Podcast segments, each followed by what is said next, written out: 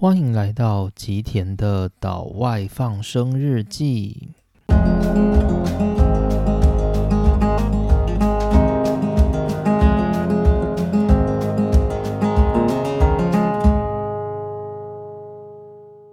大家好，欢迎来到今天的内容。那今天想跟大家聊一个话题，是权威所塑造的社会。就是不知道大家有没有这种经验，就是例如说，你可能在家里，然后你觉得家里的气氛其实算是不错的，就是家人之间还是会相互嘘寒问暖，但是呢，你就感觉你的家里是属于那种你没有办法。轻易的把心里的话讲出来，家庭的关系虽然看起来非常的和乐，但是其实就是处于一种非常表面的对话方式。大家可能在聊的话题都倾向于日常的琐事，或者是。一些与自己家庭的经验毫不相干的他人生活方式，或者是你可能是一些比较没有争议性的新闻，然后在家里做相互讨论。但是，当我们想要说我们心里想说的话，或者是我们心里有一些难过的事，例如说感情上面的困扰。或者是一些人际上面的纠缠，或者甚至是人生的方向，我们可能就不会想要去跟家里的人谈论这些事情。那所以呢，家里就流于一种和热融融的景象。但是你会感受它是一种非常非常表面，就是它只能够在某些机能上维持家庭的环境，但是却完全没有家庭所应该赋予我们的那种相互信赖、相互。互相关怀，然后感受上会很温暖的那种风格，就是你在你的家里是感受不到这样子的氛围的。家庭的话，可能有时候是小家庭嘛，说不定就是父母跟孩子之间还是可以没大没小的对话几句，那所以可能又没有问题。那我们来谈，例如说，假设你今天是过年好了，过年的期间我们可能会聚集到一个就是爷爷奶奶家嘛，那各方的亲戚。各路人马都会来到爷爷奶奶家里面共同围炉，那或许这样就会更明显一点，就是大家可以去观察一下，就是你们家庭的那种，就是在过年围炉那种大亲戚，大概几十个人一起围炉的那种环境里，那那些家人们相互之间的对话是流于表面，大家相互大放厥词，各说各话，还是真的就是那是一个交心的环境，大家会把自己的烦恼讲出来，然后可以。可以在家族的聚会里面，大家相互的讨论，然后或者是互相的慰藉，然后闲聊跟想出解决方法，理性的想出解决方法，是哪一种环境呢？我想大部分的人那种家族聚会，应该很明显都是那种就是。大家都是不太想去，要来不来，然后来了之后，大家就是言不及义，随便聊一些嘘寒问暖的话之后，大家就随便找个借口开溜，然后就离开了的这样子的一个环境吧。以我自己的话，我个人是觉得很不可思议。我的家庭的风格呢，大概就跟我前面所叙述的那样。我的家庭的人们，就是大家也是会相互的对话，然后会聊天。可是你就觉得说，诶，他们聊天的那种话题，就是仅止于今天发生了什么事，然后或者是就是电视上发生什么内容，或者是新冠疫情最近怎么样了等等的这一类的事情。那很少会去触碰到就是相互内心的事情。那就算触碰到了，最后也是一个以吵架收场结束，然后什么样的沟通都没有得到的一个环境。那所以我们家庭就是常常会是在一个就是以表面和谐的状态来当成是一个一般状态的这样的一个家庭环境。那同样的，就是我，例如说过年的时候到乡下去，然后我在乡下的时候，乡下的那些亲朋好友，大家共同围炉的时候，就是基本上也不会讲太多自己内心的话，大家可能比较着重在，例如说政治好了，因为像我们家族的人，每个人的政治倾向都蛮类似的，所以大家聚集在一起就会开始来骂，就是他们讨厌的那一个政党，或者是那些让他们不爽的政策。那那些身为人，就是相互交流，相互就是感受温暖的那种气氛，在家庭的聚会里面是感受不到的。那也有可能呢，就是很多人他会自己想讲他自己想讲的东西，例如说他会一直讲家里自己家里的事，然后大放厥词讲了一大堆，那其他的人也爱听不听，或者是可能 A 讲了 A 的事情之后，B 就会马上回复，但是他回复是在回复一个跟 A 讲的事毫无关系，然后是 B 自己想讲的事情的这样子一个对。对话模式，然后最后整个家族聚会就是在这样子混乱的，然后毫无交心的对话模式之下结束。好，应该说，其实我是一个比较敏感的人，所以我很容易感受到这种我觉得算是很奇怪的气氛。就是如果你是一个不敏感的人，你可能会因为大家在聊的乱七八糟很火热，你就会觉得说，诶，这个家的气氛氛围很好，诶，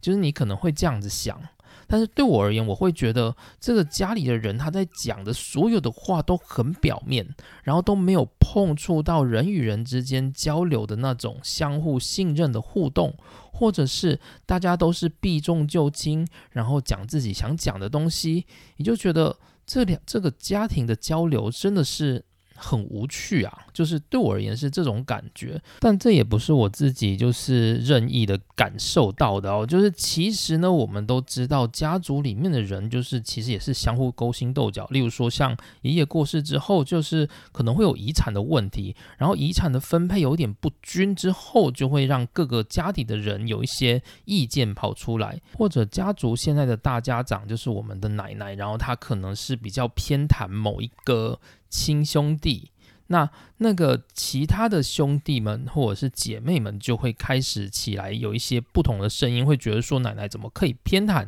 那个亲兄弟的某一人这样子，这样太不公平了。但是呢，大家也不敢在台面上把它讲清楚，大家就是私底下的互相的，就是攻讦或者是抱怨。就大概是这种感觉，所以其实我也知道说，这这个家族的环境里面，它底下大家是相互的有一些讨厌的情愫在里面。但是在家族聚会这样的一个场合，它就是大家会表现的一副和乐融融，然后互相讲一些很表面的话，然后来作为整个家族聚会的 ending 这样子。那其实我自己都会觉得很怪，就我觉得说，哎，大家就相互讨厌，或者是明明就不爽对方，然后。为什么就是大家还那么想要去家族聚会呢？就这家族聚会干脆就不要办不就好了吗？就是办的那么辛苦，然后大家每个人也不想要讲太多内心话。然后他只想要用一个肤浅的形式来结束，但是呢，我后来有观察一下，就是大人们的那些心理，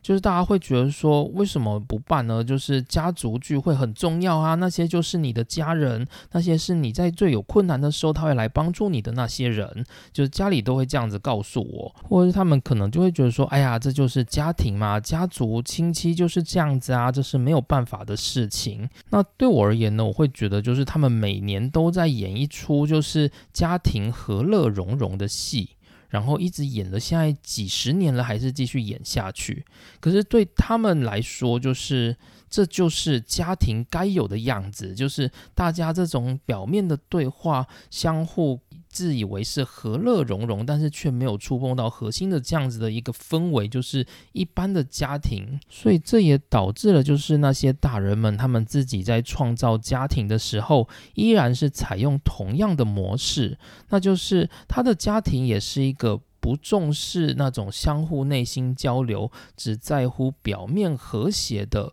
家庭环境。那就是我自己就是在这样子的家庭环境长大的，而且或许是因为我觉得我从小就被教育成就是要学学会去察言观色，去就是知道别人在不高兴，知道别人在气什么，所以呢就培养出我对于这种观察这种气氛的。异常敏感的能力，那我觉得也同样是可能我个性比较内向的关系，就是我觉得啊，人跟人之间，如果他不是一个很容易交流的对象，就是说，如果那个交流通常是处于一种就是单方向的，例如说，我跟一个朋友聊天，那个朋友他只会想要把他所有想说的话跟我说，但是对于我说的话，他并没有想聆听的话，那我会觉得这样子的一个交情就不是我能接受的，所以我会尽尽可能的不去跟这样子的人来往。我认为就是我理想。上的那种人跟人之间的交流关系，应该是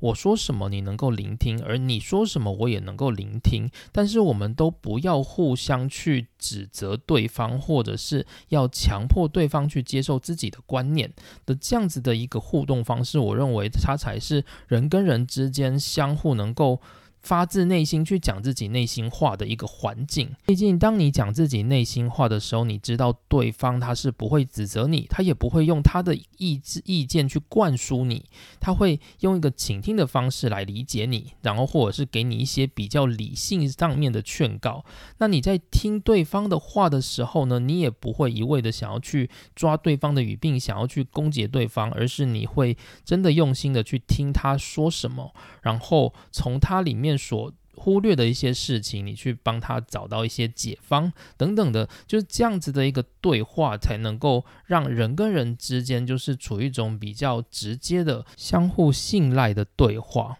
那这才是我喜欢的人与人之间的关系。那但是从我自己的家庭来看，或者是甚至是在家族聚会的这样子一个场域，这样子的环境是我不喜欢的。因为人跟人之间他是没有交，对我而言他是没有交流的，他只是透过一些日常的琐事去。铺陈说，哎，好像我们有在进行对话，但是在我自己的感受里面，我会觉得那些对话都是非常非常表面的。例如说，举个例子好了，例如说有亲戚来跟你聊天，然后他跟你说，哎，你最近考怎么样啊？你最近在哪里工作啊？你薪水好不好啊？这种都是非常表面的对话，而这种对话都是我非常非常讨厌，而我自己也不会去做这样子的对话。那就是这种对话呢，却在一般的家族聚会或者是家庭里面被认为是普通的、正常的对话模式。所以久而久之呢，就是家庭的环境啊，家族的聚会就处于一种只能够流于表面，它是一种形式。但所谓的家庭成员之间相互交流、心灵的沟通这一方面。那就不要在家里进行，因为那不是适合家里的一项活动。好，那对我而言就是有这样子的感觉。好，那接着呢，就是讲完家庭了，我们来讲一下职场。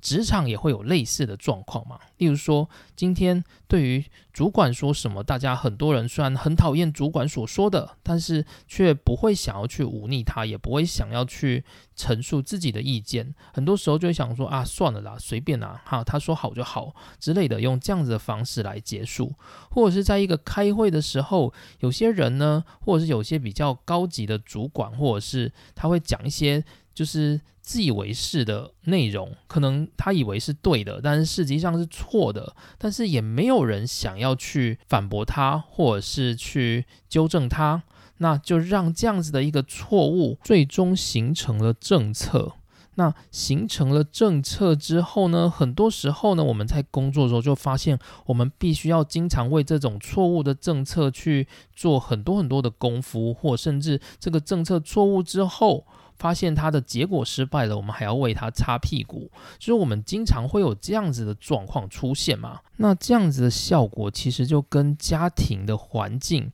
家族的聚会的这样子的一个感觉是很像的。是什么意思呢？就是呢，人与人之间呢，在那个场域里面，我们没有被鼓励去说真话，我们比较被鼓励的是接受。遵从，所以呢，渐渐的，我们就不会习惯去说出自己的想法，也不会想说自己的想法。那我们会把我们的日常生活变成一个很表面的方式在进行。我们会在家里就是讲一些非常表面的话，我们在家族聚会的时候讲一些非常表面的话，甚至我们在职场的时候，我们也习惯去讲一些很表面的话。为什么呢？因为我们已经习惯了，就是去让人与人之间的关系变得表面。那其实这个也还好，就是如果说你今天知道你正在做的是一件很表面的事，但是你知道你的内心是不表面的，就是你在你还是有一些对象，你是能够轻易的做出深度的交流，例如说你的爱人、你的就是另一半，或者是。你最要好的朋友，你还是有办法去说出你真心想说的话。那这样子就算了，就表示虽然你在表面的社会活起来，你是有一个就是面具没有错，但是实际上你还是有能够脱下面具的这样一个空间，让你就是卸下你的心防。可是呢，有些人呢，他们活在这个社会非常非常多年，甚至我们看到很多老一辈的人，也都是有这样的状况，就是他会认为戴着面具的这个环境的这个脸，就是他真正的样子，所以呢，他会觉得说，诶，家族聚会就应该这么表面，在职场就应该这么不忤逆主管，在就是家庭里面就应该就是表现的这样子。看起来好像和乐融融的样子，就是很多人他会一直活在这样子的状况里面，就是没有办法脱身，因为他会。以为他戴着面具，他感受到的那个就是他真正的样子，但是实际上呢，这些都是这个社会带给我们的一个框架。这个框架就是，这是一个很强调权威的社会，而当这个社会强调权威的时候，我们的家庭教育里面可能常常会就是要求权威，要求你去重视权威。然后在职场的时候，也是要求你去重视权威，所以我们已经培养一种习惯，就是我们在权威的底下，尽量不要表达自己的声音，而我们就是倾向于用权威喜欢的方式来活着。所以呢，如果你没有意识到这一点的话，你就会一直处于一种被这个社会框架所控制住。来活着的这样子的一个肉体，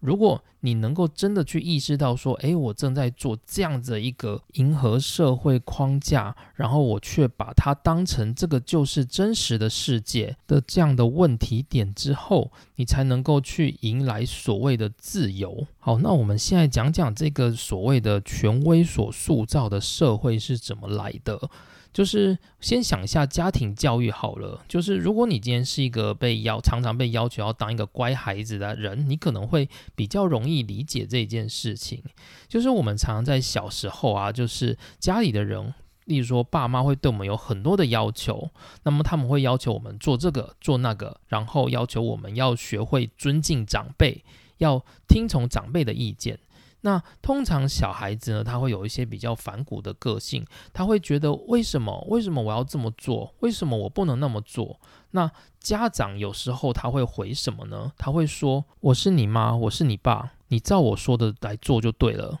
问那么多问题干什么？”这就是我们的家庭教育，他在强调权威性。你要理解到这个家庭，我就是权威，你必须听我的话的这样子的一个环境，就是。这样子环境就很容易塑造出我们的人格被训练成去屈服于权威。那这种权威的教育最后会演变出什么样的状况呢？我觉得有一个东西蛮恐怖的，那就是它会让整个权威的教育不断的被复制，而且呢，通常被权威教育的人很容易认为说，如果我是权威，我就能为所欲为。怎么说？例如说，今天有小孩子他在。大口大叫，他对爸妈不礼貌。那这时候呢，如果是一个理性的父母，他可能会轻声细语的告诉孩子说：“孩子，我知道你很生气，但是你要学会去控制自己的情绪。”那这算是理性的父母。但如果是一个塑造权威的父母，他会怎么做？他会直接对孩子吼叫说：“你吵什么吵？我才是你爸妈，你怎么可以对你爸妈用这种态度？”那在说这句话的同时呢，这个爸妈也是用非常大吼大叫的方式在对待孩子。所以你发现到一件事情了吗？在这个家里面，孩子不能大吼大叫，但是父母可以。为什么？因为父母就是那个权威。所以说，这很容易培养你的下一代也认知到说，当我是权威的时候，我就能够为所欲为。所以说，这样子的态度会一直被往上带。所以，例如说，像我们现在看到的政治人物，很多政治人物都是睁着眼说瞎话。你在那个看，就是台湾的立法院在做备询的时候，你可以看到官员或者是立法委员，很多人都会仗着自己官大，然后他就就是讲一些言不及义的内容。例如说，这个东西他可能明明一般老百姓一看就知道这个有问题，这个是错的，或者是他可能就明明就应该要去面对的问题，但是他却直接跟你摆烂说啊，我这个我不知道，或者是这个的话呢，我们还要再做更多的调查才能够回答之类的，就是他会用各种方式去回避。为什么？因为他会告诉百姓说：“哦，不好意思，我就是官员，我就是权威，所以我有这个权利去，就是跟你打哈哈，跟你摆烂的这样子的一个调调，就会在这个国家里面产生。那这主要就是来自于我们从小的时候就已经被训练成，就是权威，他就是最大的、最有能力的。”而只要你能够成为权威，你就能够为所欲为的这样子的一个教育状态，就是我们太强调权威了。那同样的场景也可以发生在公司里面，例如说一个就是离工作现场非常遥远的高层主管，他在下决策的时候，他可以就是凭自己的感觉随意的下决策。那即使底下的人呢要告诉他说这样的决策并不好。那那个高层的主管也可能会觉得说，因为我是老板，所以我有权威做这样的事。你一个区区的部署，凭什么阻止我？就是可能会有这样子的状况。那最后呢，就会导致上面的主管他所下的决策，跟底下的人他所需要的东西，其实是完全两码子事。所以。等于是上下的决策就是已经不在同一条线上的这样子的一个状况，那这最终就会导致像是所谓的外行领导内行这样子的状况发生。例如说，主管他明明就不参与任何在工厂里面工作的各种细节，但是他却可以直接用自己感觉上的决策去告诉工厂的人你该怎么做。那底下的人，工厂的人，他可能算是就是在操作上面的内行人，但是他因为在这里工作，他在主管的底下，他不得不去屈从主管所要求的这种就是外行的决策，所以就会导致所谓的外行领导内行这样子的状况。那所以如何去解决这件事情呢？这个看起来就是，比起我们去强调所谓的威权的社会，我们更应该重视的是专业。就是我们必须要让尊重专业的这件事情，它成为是整个社会人底下非常重要的一个素质。所以这就跟我在上一回讲到《谈教养》这本书里面讲到的观念类似，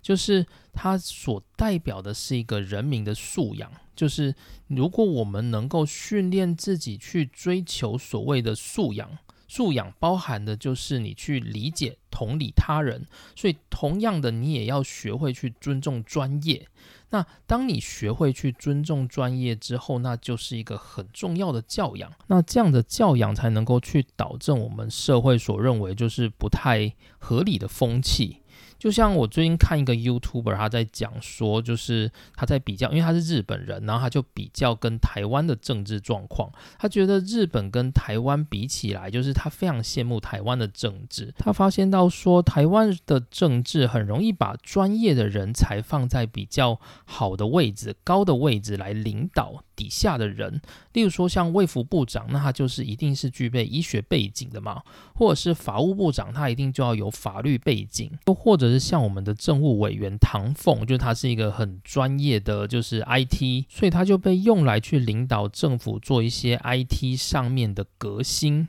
但是呢，反观日本，就是日本它的政治是属于，就是日本那些官僚啊，都是属于就是所谓的正二代、正三代，因为日本的政治就是一个从上到下不断传承的那种。环境，所以说很多很多的正二代、正三代，他们当官之后，他们并不是专业的人士，但是因为他们的政治是符合那种就是世代传承的，所以他是很多的那种大臣，他其实都不具备专业的能力。像最有名的就是最近有一个很有名的大臣，就是 IT 大臣，然后他被就是在国会被询问的时候，就是国会的议员就问他说：“你知不知道什么叫做 USB？” 结果那个大臣他竟然连 USB 是什么都不知道，因为他已经是一个很老的老先生了。但是尽管如此，就是很多老先生、老教授他还是会用 USB 嘛。但是那个大臣就只是一个正二代世袭下来的官僚，那他什么都不懂啊。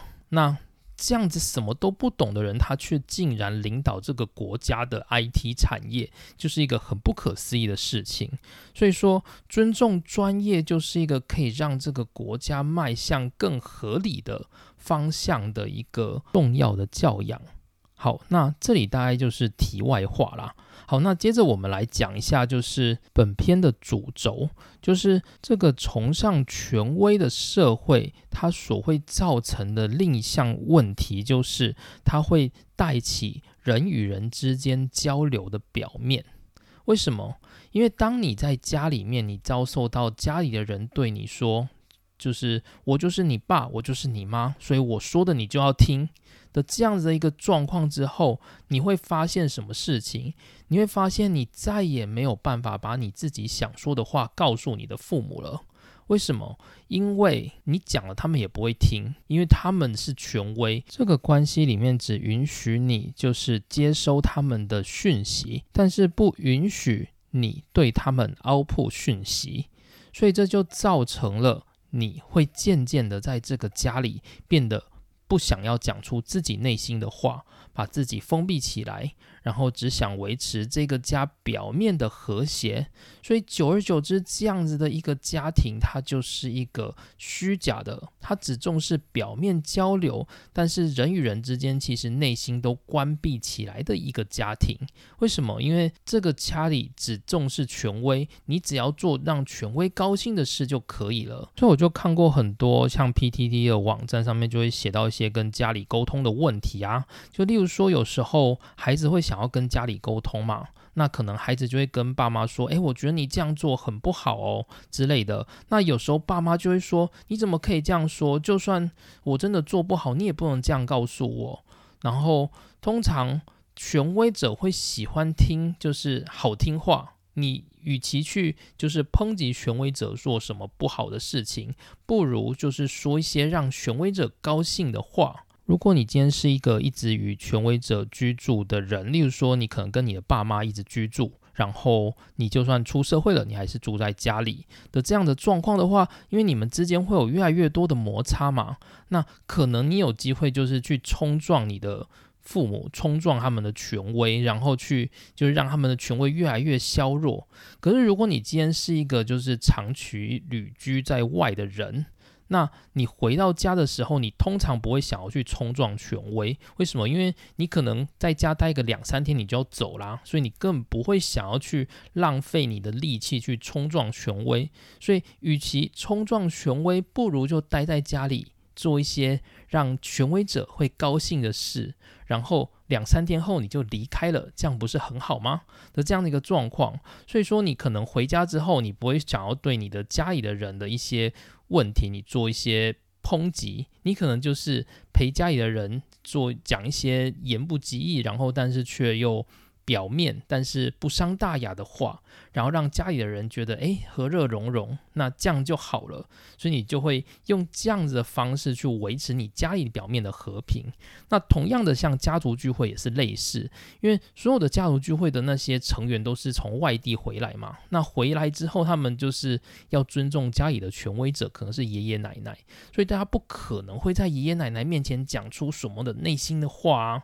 大家一定是维持就是爷爷奶奶心目中那个理想和平和乐。融融的家庭，所以大家就用这样子的一个视野去维护这个家的，就是人与人之间表面的交流。那这个交流结束之后，人就结束了。那这样子就看起来像是一个 happy ending 一样。那这时候你就会问我说：“诶，可这样也不错啊。那你就让爷爷奶奶高兴，然后也不要就是破坏气氛，这样不是很好吗？”是啊，是这样很好，没有错。但是你这样子的状况，你会想去爷爷奶奶家吗？如果你想到你去爷爷奶奶家，你就是要当一个乖孩子，然后不要表现出个性的人。那你去爷爷奶奶家，你真的会觉得舒适吗？还是你会想说，反正我就到爷爷奶奶家几个小时或一两天，反正我就应付应付陪笑个一两天之后，我就可以回家休息啦，我不用想那么多。你可能会这样想嘛？诶，如果你这样想的话，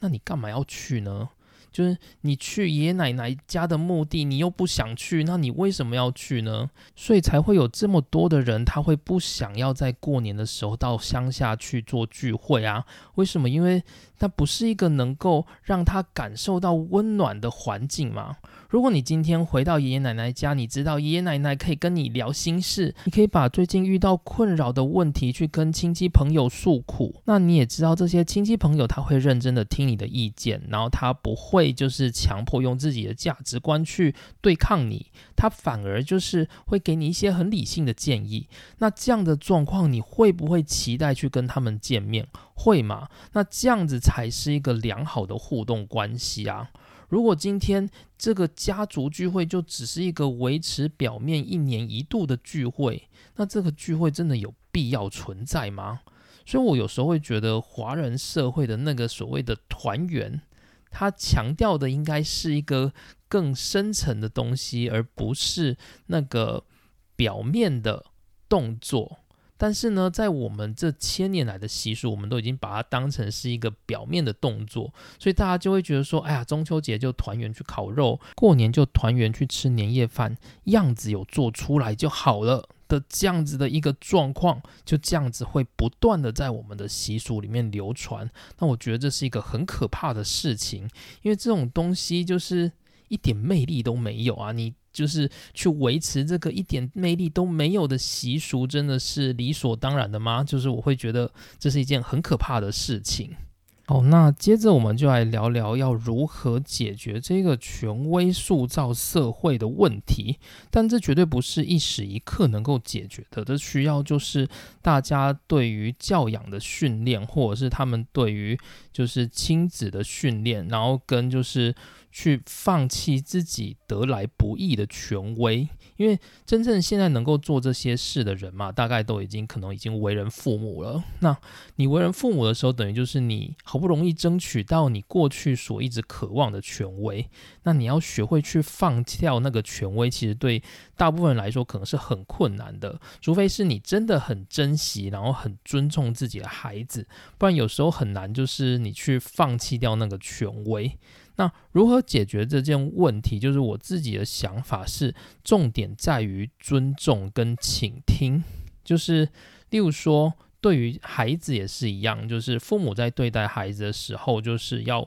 就是练习去尊重孩子的选择，然后并且选择去倾听孩子他想要说的话。当然，这确实很困难啊。就是例如说，有些孩子他可能就真的很烦。例如说，他可能会在学校看到有些同学有很好的东西，例如说，最近他的好朋友们都穿一些很昂贵的球鞋，所以他就回家跟家里的人说：“哎，我也要买球鞋。”那通常家人如果觉得孩子很烦，他的反应会是什么呢？爸妈可能就会说不要买，不准。我是你妈，我说不要买就不要买，这样就结束了嘛。那这样的话，等于就是你在创造一个权威。那当你创造这个权威的时候，你跟孩子的隔阂就会越来越严重。那所以呢，像这种事情也是一样，就是如果你今天遇到的话。就是可能要换个方式，例如说，你可能要理解为什么他想要买那个球鞋，然后他买那个球鞋是为了要跟朋友们维持他们社群的关系，就是。身为父母，可能就要尝试去理解，说孩子他有这样子的状况。当然，你最后还是可以不帮他买，你还是可以告诉他说：“但是因为我没有钱，或者是我认为那个不是很必要，所以我不一定会替你买。但是我能够理解你现在的感受，然后并且跟他或者是引导他去想出，如果他没有办法用球鞋去打入社群的话，他可不可以试试其他的方式等等的，就是在教育的方面就要经。经过更严密的练习，而不是为了一个方便，就是说因为我是权威，所以我认为不该买就不要买。的这样子一个状况，但这真的很困难啊，所以这就取决于说，就是教养孩子这一件事情的困难度。就是过去因为教养孩子都习惯用权威教育，所以你就会觉得生孩子反正生完你就用权威去控制他。但是如果你真的能够理解这样子的状况的话，就是权威它带给社会会有这么多不好的状况的时候，是不是我们就可以换一个方式，不要用控制的方式去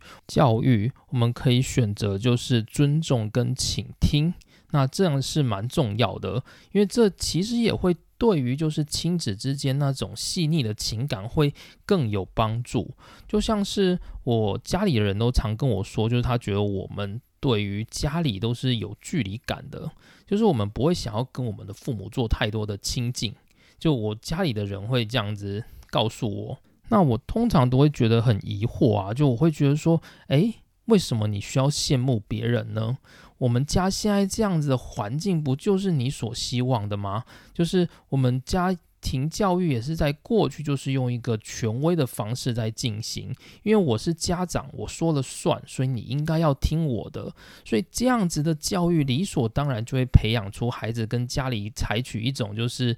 远距离、只可远观不可亵玩的那种。态度在面对亲子关系嘛？那这样子的关系才能够保证我们对于权威的尊重啊。所以说，我们跟你们保持距离的原因，是因为我们以此来作为不要去逾越亲子的权威的这样子的概念。所以。权威所塑造的家庭，理论上就是这种保持距离，然后尽可能表面，然后不要太过于就是亲密的这样子的状况会出现。那如果你今天要希望孩子跟家长能够亲密的话，例如说像我就去观察那些孩子跟家长亲密的，像是我家里的人所举的那些例子，然后我有去观察一下他们的家庭，然后你就会发现哦，那些家庭的孩子跟父母是没有距离的，没有距离包括什么？包括说孩子能够自然的对父母骂脏话，而父母却没有去。反驳或者是指责孩子说：“你凭什么这样骂我？我是你的家长。”所以这表示什么？表示说亲子之间的关系是非常的，就是你可以把它当成类似朋友，就是没有阶级的那样的感觉。那当你能够让孩子跟亲子之间没有阶级，你孩子跟亲子就是父母的关系才能够亲密，不是吗？所以，例如说像我的原生家庭，因为我的父母就是他期望去创造权威嘛，所以既然他创造了权威，他又怎么能期待孩子跟父母之间是以没有阶级的方式来共同生存呢？不可能啊！所以说，要达到那种亲子相互亲密的关系是不可能的。那你再想想，如果我们的家中出现了孩子对父母说脏话的情况，我相信我父母绝对不会接受这样子的状况发生，孩子可能会受到严厉的指责，甚至就是挨打这样子。所以说，在这样的家庭，他就是不可能会塑造出亲子间亲密的环境互动。好，即使真的有。有人说：“哎，我对孩子都是用严厉的教育，但是孩子看起来还是对我很亲密。”那我告诉你，那一定是演出来的。他可以把他演得很真，他可以把他演得好像亲子关系和乐融融一样。但是呢，孩子的心里一定会觉得亲子的关系绝对不是这么的亲密，那只是演出来的，大概是这样的状况。那同样的，当然不只是亲子，也包含像是我们对于所有的人。例如说，我们的同事、我们的朋友，我们都采取这种尊重、倾听，而不是想要尝试对于他人就想要去把自己的观念灌输进去。我们可以尝试，就是获得他人的音谱，然后并且去理解他人想说的话。也只有这样子的话，我们的人际关系才能够朝向深度的发展嘛。那深度的发展的话，我们的人际才不会那么的表面。那甚至就是在对待下属也是，就是。如果我对待下属，我们也一致强调权威，就是我是权威，所以我说了你就做。那这样子的话，也是在慢慢的塑造下属渐渐不会讲真话的那个工作环境。当然，这是否对就是一个企业的工作效率环境有帮助，也不见得啦。只是说，如果你比较在意的是你跟人之间的交流，然后你感受到你的人跟人之间的交流过于表面的时候，是不是就要去思考说，你跟人之间是不是产生了阶级？或者是你太强调用阶级的方式去面对他人，或者是就是你没有尝试对他人做出倾听或者是理解的动作，那这大概是就是我今天想要讲的内容。就是如果我们今天能够用更理解跟了解他人、了解生命的这样子一个方式再去跟人互动的话，那我们就能够减少这种威权塑造社会这样子人与人之间假面的关系。那当然，这样有些人可能就真的很喜欢这样子的关系，那我也没有意见。只是对我而言，我自己是不喜欢，所以我就拿出来做一个探讨。好，那今天的内容就到这边，就谢谢大家的收听，我们下次再见，拜拜。